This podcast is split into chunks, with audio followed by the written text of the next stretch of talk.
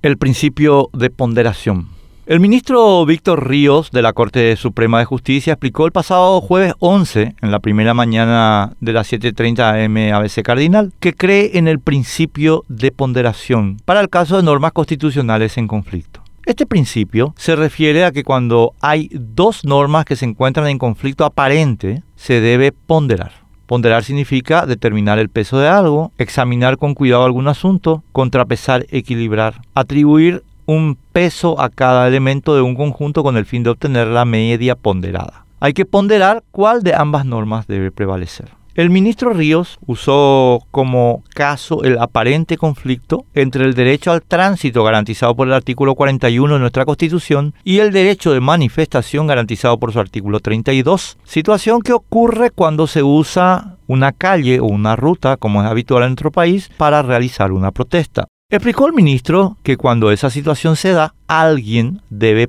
ponderar cuál de ambos artículos de nuestra Constitución debe ser suspendido en beneficio de otro. El abogado argentino Ricardo Guiburg es uno de los defensores regionales de este principio y por supuesto es el referente en Paraguay gracias a su asociación con Daniel Mendonca, aunque el padre del mismo es el alemán Robert Alexi. Alexi desarrolló el principio con el propósito de reducir las arbitrariedades que pudieran derivarse de las argumentaciones débiles o endebles para la aplicación de las normas jurídicas y lo propuso para que quienes trabajan con el derecho confundan lo menos posible los principios con las reglas y sobre todo para una valoración adecuada de reglas según su impacto en la dignidad humana y en la sociedad hasta donde sé, no creo que Alexi haya propuesto directamente nada que se parezca a la aplicación que se hace en Argentina y en Paraguay del principio de ponderación para usar algunas normas constitucionales para derogar otras normas constitucionales a conveniencia del gobierno o del Estado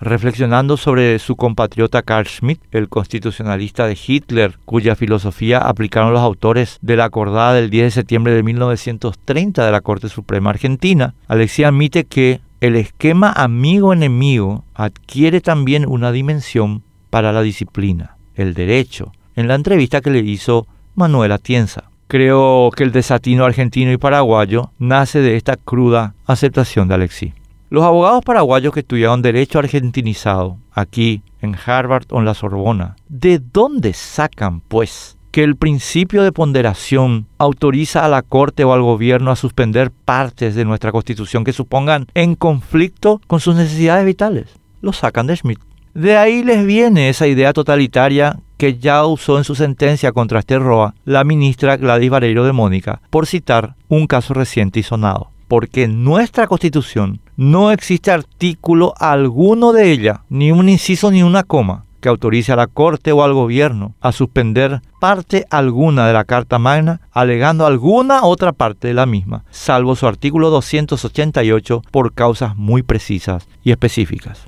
Por suerte, en el mismo programa mencionado al principio, Víctor Ríos reconoció que la Corte carece de poder para suspender derechos constitucionales como lo hizo Vareiro de Módica.